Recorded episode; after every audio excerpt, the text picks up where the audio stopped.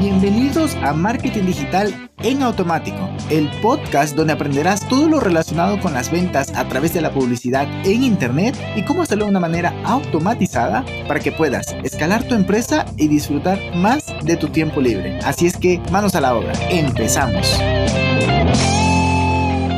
Muy, muy, muy buenos días, bienvenido un miércoles más a este podcast y hoy como no podía ser de otra manera, vamos a hablar de cómo generar más ventas, como todos los miércoles, pero te voy a enseñar algunas cositas un poquito más técnicas dentro de un e-commerce para que puedas aumentar tu conversión. Porque como ya muy bien sabemos, el checkout, ah, vamos a hablar específicamente de checkout. El checkout es uno de los puntos más importantes, entre, está entre los puntos más importantes para mejorar o ya incluso al final del día convertir más visitas en ventas.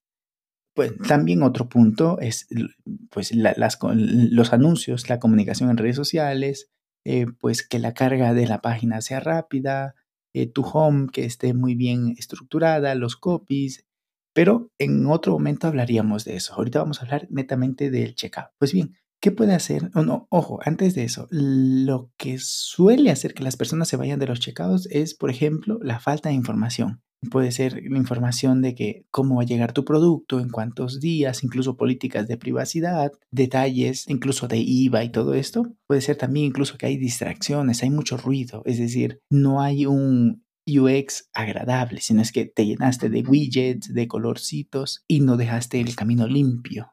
Esa frescura que caracteriza a los e-commerce y a los checkouts que convierten. Seguimos, falta de comunicación. Bueno, es lo que ya te venía comentando, ¿no? De no le dejas claro todos los términos o todas las implicaciones que tiene realizar esa compra en tu sitio web, en tu e-commerce. La confianza es otro factor importantísimo. No solamente el certificado SL, sino es que el diseño como tal transmita que es algo profesional, que es algo de personas que están comprometidas con su negocio y no de novatos. Eso es importantísimo. Falta de usabilidad. No, no, no, no. Que lo puedas usar desde mobile, que sea fácil de poder gestionar e incluso meter tu tarjeta desde el celular o desde la compu y tablet que, por ejemplo, en el checkout, a veces, dependiendo del carácter del negocio, ya no es necesario que se visualice el footer y, el header. Depende del negocio. Digo esto con pinzas, porque hay otros que sí. Pero cuando es, por ejemplo, un, un solo producto, pues ahí no tiene sentido. Tienes que directamente llévalo a una landing o en la página de checkout no tenga menús. Y será mucho mejor porque eliminas el ruido y la usabilidad es mejor. Luego, la complejidad en el proceso. Uy. Hay un banco en España que se llama Reddit, Reddit, Racy, algo así. Bueno, pero que para generar un pago, vaya, vaya, es un Cristo. O sea, una cosa loquísima. He tenido ya dos clientes que han tenido este proceso. No, no, no, no. Uno, el otro me lo había pedido. Pero gracias a Dios al final terminamos instalando Stripe y el otro lo tenía, pero se lo desactivamos. Me dio muchísimo gusto cuando me metí a WooCommerce y desactivé ese pinche plugin feísimo de este banco español. No voy a decir el nombre porque no me acuerdo, no porque este banco escuche y me vaya a demandar, sino porque no me acuerdo. Pero el asunto, no, o sí, no, no me acuerdo. Pero desactivamos e instalamos en 30 minutos Stripe y eso pasó de generar 250 euros al mes en compañía con anuncios muy bien hechos a facturar 4 mil y algo euros al mes. O sea, una cosa increíble. Por lo que la complejidad en el proceso de pago debes de eliminarla. Ahora sí vamos con cosas útiles. Por un lado tenemos los precios claros. Si estás incluyendo el IVA, si estás incluyendo también por ejemplo, el envío gratuito, los precios deben estar clarísimos.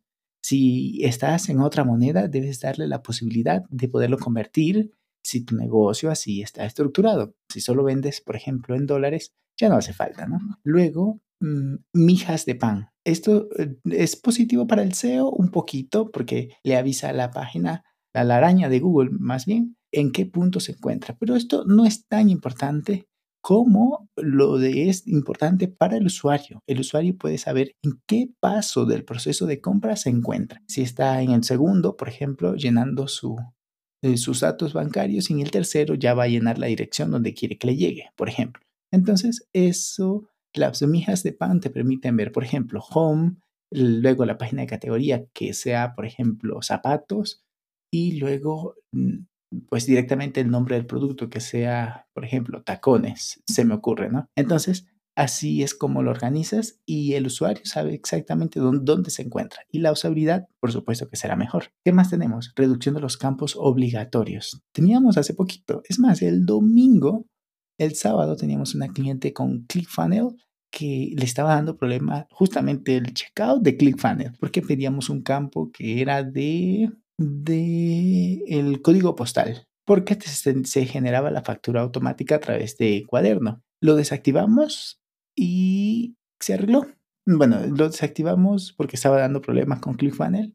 No me acuerdo si lo pusimos con otro campo, pero bueno, el asunto es que habían pasos o campos que se podían eh, suprimir. Todavía estamos en eso para optimizarlo aún más. Pero mientras menos, menos, información le pidas, mejor porque, por ejemplo, si estás comprando un producto digital, no tiene sentido pedirle la dirección y segunda dirección, calle de referencia. No, no, no, no hace falta. Nombre, correo y se acabó. Ahora, si esa persona te, em, te, te solicita una factura, entonces sí vas a tener que pedirle más información. Pero de entrada no, no hace falta. ¿Qué más? Que los campos se autocompleten cuando los usuarios ya están registrados. Esto quiere decir, como por ejemplo Amazon lo hace, que ya estás dentro navegando, viendo libros, viendo lo que sea, no sé, una camiseta. Entonces, allí tienes la opción de añadir a carrito, añadir a lista de deseos o directamente comprar. Comprar ahora y ya está. Y como estás logueado, toda la información se autocompleta con tu dirección, tu tarjeta, incluso, ¿no? Tu tarjeta y todo, lo cual es maravilloso. Eso obviamente hará que el proceso de pago sea más fácil y la experiencia de usuario sea más agradable.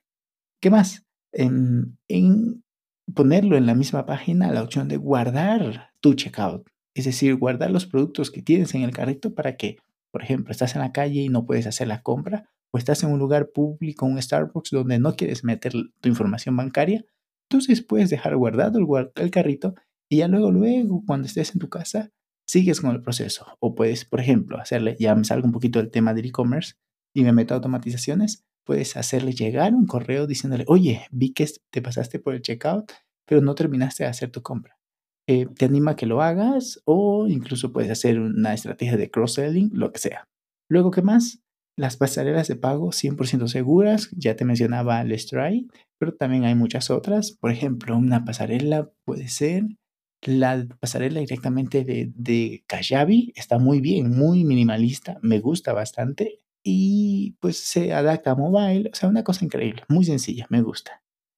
Y pues también esto puedes hacer alguna prueba test AB cuando ya tengas un volumen considerable de visitas, si no, no tiene sentido llenarse de pruebas test AB, pero hacemos un test AB y con eso podemos optimizar qué es lo que más está funcionando. De pronto tienes un layout de checkout que no convierte tanto como este otro layout que te da, por ejemplo, Frycar. Y pues nada más, si te das cuenta, son cositas pequeñitas, pero que si las vas implementando y tomas la métrica antes de implementarla y después de manteniendo los otros factores más o menos iguales, como por ejemplo la misma inversión en, en redes sociales, si haces influencer marketing o email marketing, que lo mantengas igual y solo cambias estas cositas, verás cómo tus porcentajes de conversiones van a aumentar. Pero bueno, me cuentas cómo te va a través de mi Instagram. Yo estaré, estaré feliz de leerte. Te un abrazo digital y nos escuchamos el día viernes. Chao, chao. Y hasta aquí el episodio de hoy. Sé que esta información va a ser de gran utilidad para tu negocio, por lo que te pido que lo implementes y lo compartas con alguien que sepas que también le va a ayudar.